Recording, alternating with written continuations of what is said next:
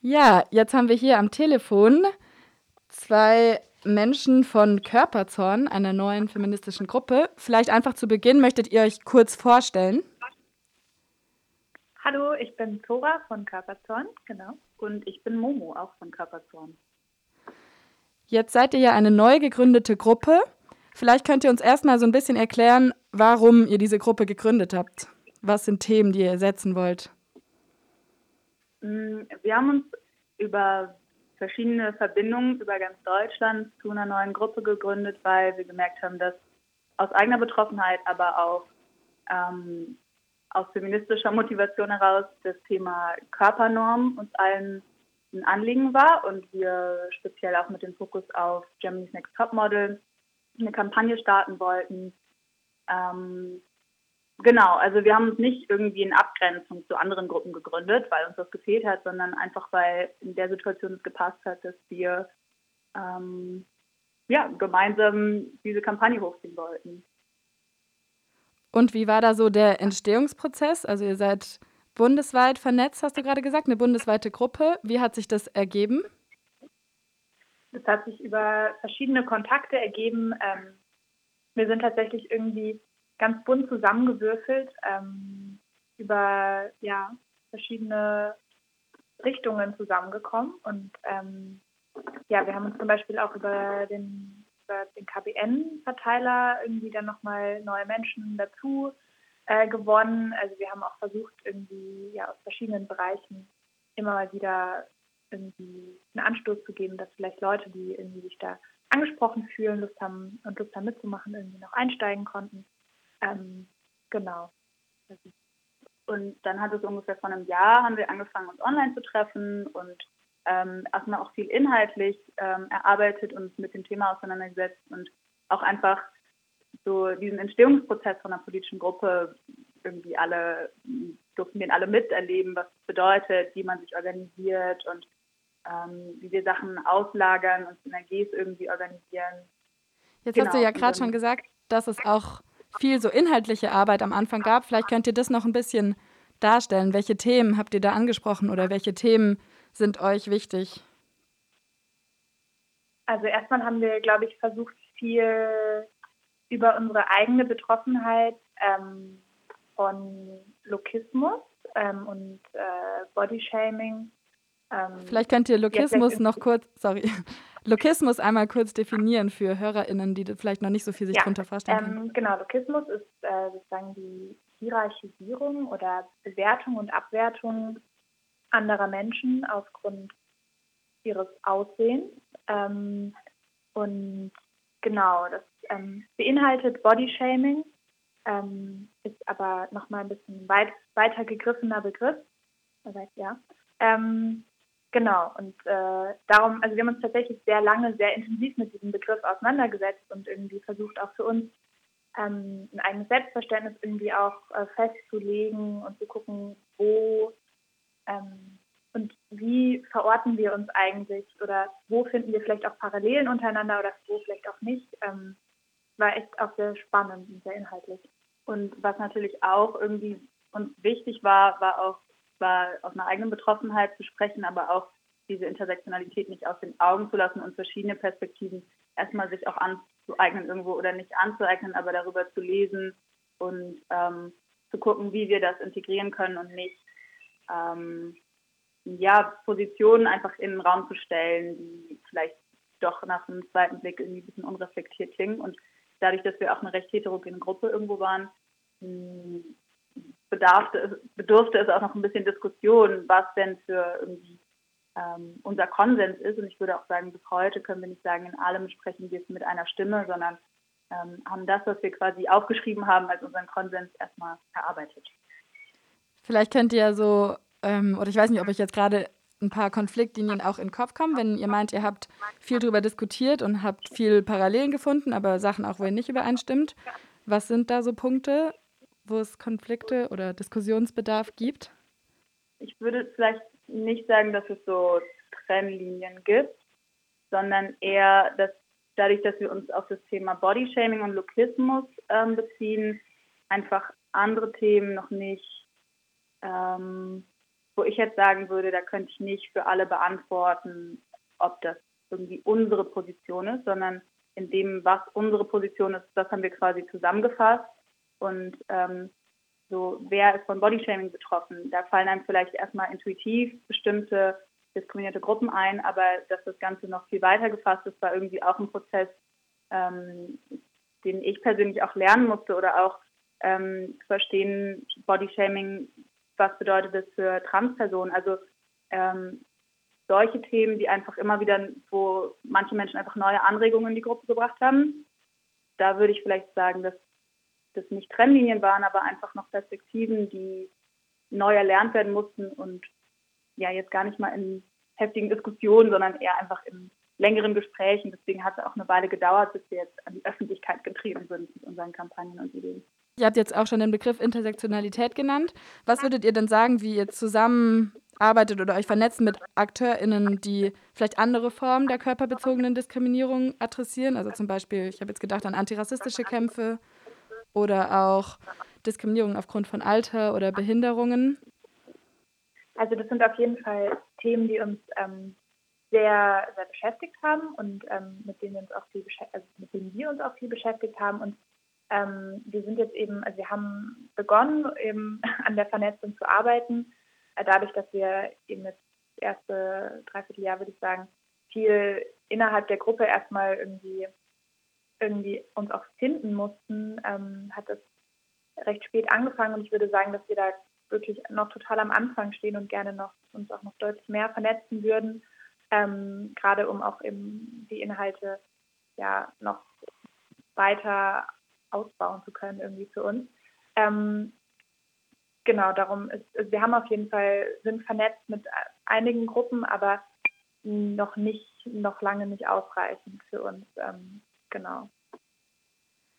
Jetzt habt ihr gesagt, dass es am Anfang viel oder wahrscheinlich immer noch viel inhaltliche Arbeit gibt, aber dass ihr auch konkret eine Aktion gerade plant. Ihr habt es gerade schon genannt, eine Aktion gegen Germany's Next Top Model. Könnt ihr vielleicht kurz vorstellen oder kurz mal erklären, worum es dabei geht?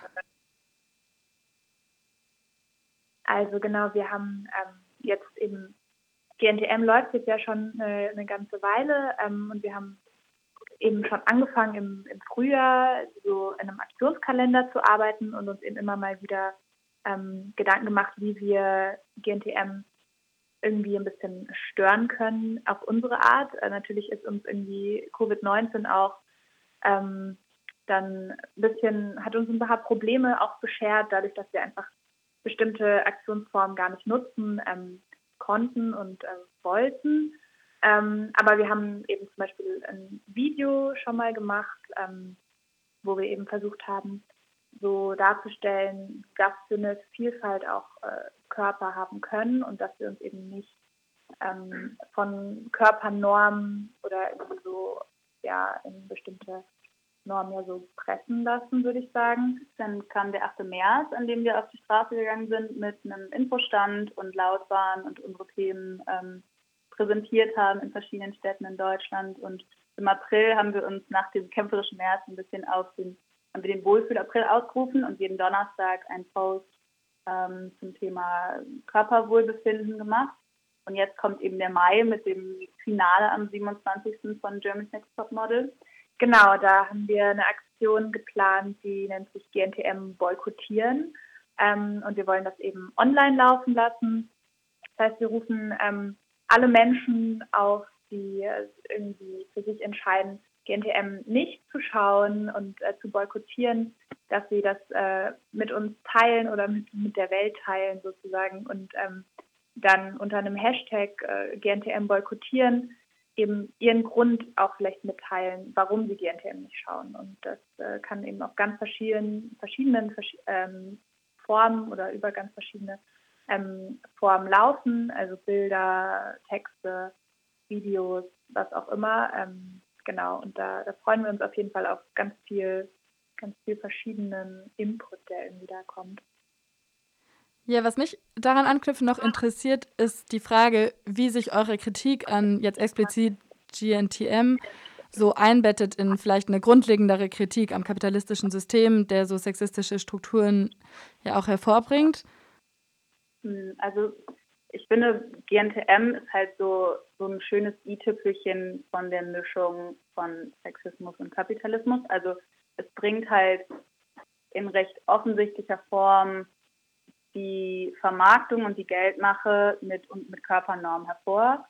Und ähm, deswegen würde ich sagen, wir haben dieses, dieses Projekt gewählt, weil man daran vielleicht auch so den größeren Rahmen irgendwie gut aufzeigen kann, dass eben diese Show dadurch funktioniert, dass uns Körperbilder vorgelebt werden, dass uns ein bestimmter Konkurrenzkampf zwischen Flinters vorgelebt wird. Ähm, den Begriff können wir gerne gleich auch mal ähm, erläutern. Und dass eben damit Geld gemacht wird und auch jede neue Folge, die irgendwie jedes neue Jahr rauskommt, sei es mit dem Thema Feminismus, sei es mit dem Thema Diversity, sich einfach nur um die Vermarktung dreht. Das heißt, was wir so kritisieren daran, ist einfach diese Struktur von, es wird Geld gemacht damit, dass wir uns nicht wohlfühlen mit unseren Körpern und unsere Körper werden ohne ähm, unsere Einwilligung auf diese Art politisiert und in sämtlichen anderen Werbungen und Umfeldern eben auch dargestellt, nicht dargestellt, uns gesagt, wie wir zu sein haben. Und da ist eben die Extremform von GNTM. Ihr habt, also genau, ihr heißt auch Körperzorn und ihr habt jetzt ja inhaltlich auch schon viel gesagt darüber, warum ihr diesen Begriff des Körpers auch so in den Zentrum, ins Zentrum stellt. Ähm, was ich mich noch gefragt habe, ist, inwiefern das auch bei euren Protestformen oder euren politischen Ausdrucksformen eine Rolle spielt. Also der Körper irgendwie auch so als ja, politisches, subversives Potenzial vielleicht. Also wir haben eben genau darüber auch Gedanken gemacht. Ähm, und dadurch, dass wir, also wir haben eben ein Video ähm, mal produziert und da haben wir uns schon sehr eben auf Körper fokussiert und auf unsere Körper und ähm, versucht darüber irgendwie auch, also eben unsere Körper zu beschriften. Also genau.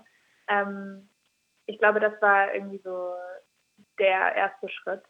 Und ich glaube, alles andere können wir gerade eben noch nicht sagen. Es ist irgendwie, wir sind eben ja gerade irgendwie auch noch am Anfang. Ähm, aber ja. Ja, also noch haben wir die Aktionsform nicht gewählt, aber wir haben auf jeden Fall noch keine eindeutige, einzige Aktionsform. Deswegen ist das auf jeden Fall noch möglich. Jetzt habt ihr am Anfang auch schon gesagt, dass ihr die Gruppe nicht gegründet habt, irgendwie um euch explizit abzugrenzen von irgendwelchen feministischen Bewegungen. Ähm, ich weiß nicht, ob ihr trotzdem irgendwie was dazu sagen könnt, ist auch eine große Frage, aber wie ihr euch irgendwie verortet innerhalb von feministischen Bewegungen und feministischen Kämpfen? Ähm, also ich glaube, das ist ganz schön schwierig, weil wir eben aus, ich glaube eben aus unterschiedlichen Bereichen auch kommen ähm, und irgendwie in diesem Thema Lokismus eben so, so eine Gemeinsamkeit gefunden haben. Und ich glaube, wir, wir verorten uns alle auch unterschiedlich, würde ich sagen. Also vielleicht, ich, weiß es nicht, ich kann, glaube ich, eben jetzt auch schwer für, für die gesamte Gruppe sprechen. Ähm, aber ja, wir haben sicherlich verschiedene Bereiche irgendwie schon irgendwie sind wir verschiedenen Bereichen begegnet, ähm, zum Beispiel eben Queer-Feminismus oder so. Ähm, aber ich, ja, ich finde es, ich glaube ich, eher schwierig zu sagen, wo wir uns genau verorten, weil wir irgendwie eben aus verschiedenen Bereichen kommen. Jetzt ist ja, genau, ihr habt gesagt, das nächste, was so ansteht, ist immer noch eure Boykottaktion gegen GNTM. Gibt es so einen Ausblick, was danach kommt oder was bei euch geplant ist oder welche Themen als nächstes irgendwie dran sind oder ist das noch offen? Hm, also danach machen wir erstmal eine kleine Sommerpause und dann ähm, wird unser Gewünsch leider wahrscheinlich noch nicht erhört und es gibt weitere Folgen von GNTM die nächsten Jahre. Also sind wir noch nicht fertig mit unserer Arbeit. Ähm, ich, was ich mir wünsche, so für den Sommer und für die, den Ausblick, ist, dass wir nochmal mehr Menschen in unser Orga-Team einbinden, dass wir vielleicht auch kleine Ortsgruppen bilden, weil es hat uns natürlich eine gute Chance irgendwie durch auch die Pandemie gegeben, dass wir uns deutschlandweit vernetzt haben, aber ähm, vor Ort irgendwie Aktivismus zu betreiben, ist natürlich nochmal irgendwie eine andere Qualität. Deswegen, ja, wir wollen wachsen und weiter irgendwie eine Mischung aus Bildungsarbeit und Rebellion leisten, weil unsere Körper viel zu wenig Thema sind und die Betroffenheit von so vielen Menschen in so vielen Lebenslagen von Lokismus oder Bodyshaming einfach nicht bei so vielen Leuten nicht auf dem Schirm ist. Und ich würde sagen, alle, die dazukommen, können mitprägen, womit es im Juni weitergeht und wir uns irgendwie weiter vernetzen, neue Aktionen planen und wenn das nächste Finale stattfindet, weiter boykottieren. Also ich glaube, da gibt es noch ganz viel, was, was wir vorhaben zu machen. Du hast gesagt, ihr wollt weiter wachsen und vielleicht mehr Menschen werden auch und äh, mehr Sachen machen. Vielleicht habt ihr Lust, ähm, so ein bisschen, noch mal ein bisschen persönlicher zu erzählen, was so eure Beweggründe waren, euer Zugang, wie ihr dazu kamt, jetzt bei dieser Gruppe mitzumachen und euch da einzubringen? Ähm, also mich hat tatsächlich schon, schon recht lange GNTM begleitet ähm, und ich habe irgendwie es ganz schön lange sehr hingenommen und dann immer mehr gemerkt, dass es, ja, dass es mich ziemlich geprägt hat. Und je mehr ich mich darüber irgendwie mit Menschen ausgetauscht habe, äh, desto mehr ist mir aufgefallen, was für eine Auswirkung GNTM eigentlich auf mich persönlich hatte. Und ich glaube, daraus ist ganz viel, ganz viel Wut entstanden. Und ähm, ja, ich finde es großartig, dass es eben diese Gruppe gibt, wo, wo wir uns irgendwie austauschen können, also gerade eben auch diesen, diesen Rahmen bieten können oder versuchen irgendwie uns gegenseitig auch so eine Art safer Space zu geben, dass wir uns eben auch austauschen können und aber gleichzeitig eben auch so einfach eine tolle politische Arbeit leisten können und ähm, ja, Flinters oder ja alle Menschen, die von Lokismus betroffen sind, irgendwie versuchen zu empowern und ähm, genau, fand ich irgendwie toll.